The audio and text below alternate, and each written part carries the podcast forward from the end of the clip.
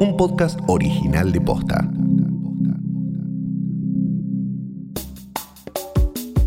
¿Y si en vez de trabajar cinco días por semana lo hiciéramos solo cuatro? ¿Nos sentiríamos más felices? ¿Seríamos más productivos? ¿Existe alguna experiencia de este estilo en el mundo? Hoy es viernes 21 de agosto. Soy Martina Sotopose y esto pasó posta. Ahora que el teletrabajo ya se volvió más habitual y empieza a ser una alternativa viable para los empleadores, ¿por qué no replantear nuestras jornadas laborales? Argentina tiene una de las más largas del mundo, 48 horas semanales según la ley, lo que equivale a trabajar 8 horas 6 veces por semana. La jornada laboral promedio en el mundo es de 39 horas, pero más de la mitad de los argentinos trabajan más de 40. Y esta tendencia se repite en el resto del mundo. La pregunta es, Mayor carga horaria, ¿es sinónimo de productividad? Empecemos con algunas definiciones. ¿Qué es ser productivo? Según la Organización Internacional del Trabajo, la productividad se define como todo lo que genera el país, dividido por la cantidad de trabajo necesario para generarlo. Dicho de otro modo, la productividad es la eficiencia en el uso de los recursos. ¿Cuánto provecho le sacás a cada hora de trabajo? Así, los países que sean más eficientes en la producción, por ejemplo por usar mejores tecnologías, van a poder producir más por cada hora trabajada y así aumentar su productividad. Entonces, ¿qué tan productiva es la jornada laboral de 8 horas? Un estudio de la empresa inglesa Voucher Cloud mostró que en una jornada laboral típica de 8 horas, solo 3 se pasan trabajando o más bien 2 horas 53 minutos para ser más precisos. El resto de la jornada generalmente se desperdicia. Para el estudio entrevistaron a 2.000 empleados de oficinas del Reino Unido y concluyeron que la mayor parte del tiempo es utilizado para leer las noticias, navegar por las redes sociales, comer, charlar cosas que no están relacionadas con el trabajo, tomar pausas para salir a fumar y buscar nuevos empleos. La productividad depende de muchísimos factores, pero de lo que no depende seguro es de atornillarse a una silla ocho o nueve horas como se creía antes. Martina Rúa es periodista especializada en innovación y productividad, autora del libro La fábrica de tiempo, y conductora del podcast Cómo fabricar tiempo. El nuevo paradigma de compañías y el nuevo paradigma de innovación está demostrando que las personas más productivas son las que están más motivadas, las que tienen los objetivos a alcanzar claros, las que encuentran pertenencia, trascendencia en el rol que ocupan y donde sienten que están aprendiendo algo constantemente. Entonces, ¿por qué no apuntar a trabajar menos horas de manera más productiva?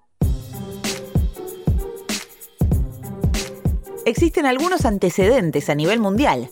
En 2019, la filial japonesa de Microsoft experimentó una semana laboral reducida. Durante un mes, los empleados trabajaron de lunes a jueves, reemplazaron las reuniones presenciales por videoconferencias y acotaron su duración a un máximo de 30 minutos. Los resultados fueron bastante convincentes. Las ventas por empleado aumentaron en un 40%. La empresa gastó un 23% menos en electricidad y se ahorró un 59% en impresiones y papelería.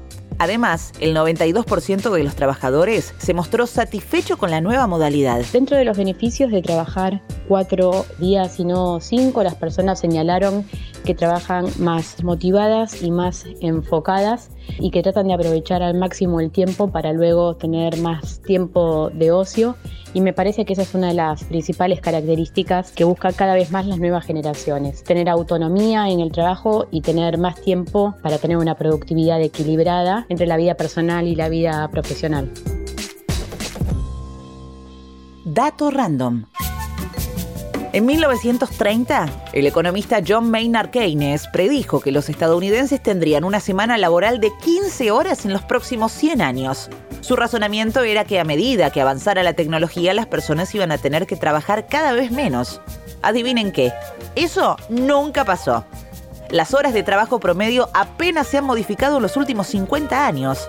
Y si bien los seres humanos trabajamos mucho y muy duro, es posible que no estemos haciéndolo de manera inteligente.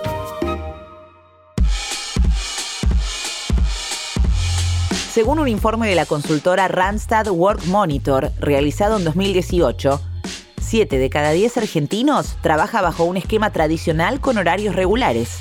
Seguramente este año hayamos visto un giro hacia el trabajo remoto forzado por la pandemia, pero las jornadas de 8 horas en promedio se mantienen. Según la investigación, 8 de cada 10 argentinos consideran que un formato más flexible mejoraría la creatividad, la productividad y el nivel de satisfacción con el trabajo.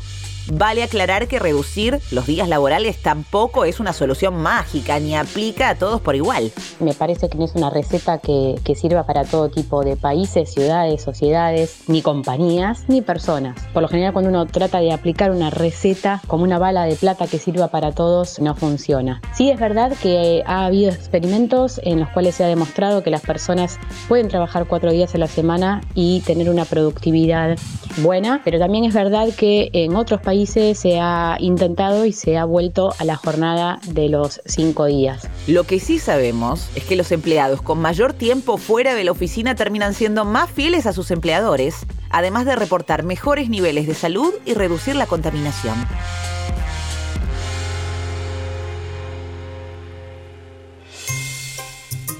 ¿Será posible una semana de cuatro días laborales en nuestro país?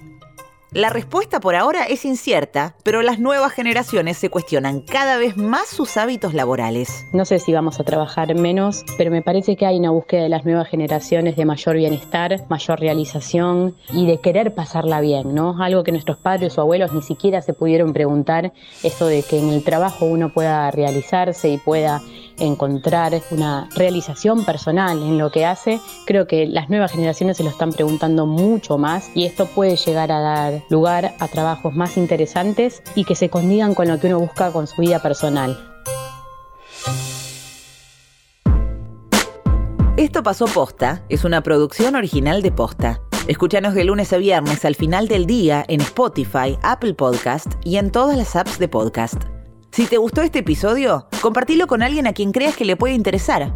Y si nos escuchas en Apple Podcast, te invitamos a dejarnos una reseña. Nos suma muchísimo para que más gente descubra este podcast. Búscanos en Instagram y en Twitter. Somos arroba postafm. En la producción estuvieron Galia Moldavsky y Fede Ferreira. Nuestro editor es Leo Fernández. En la dirección general, Luciano Banchero y Diego del Agostino. Soy Martina Sotopose y esto pasó posta.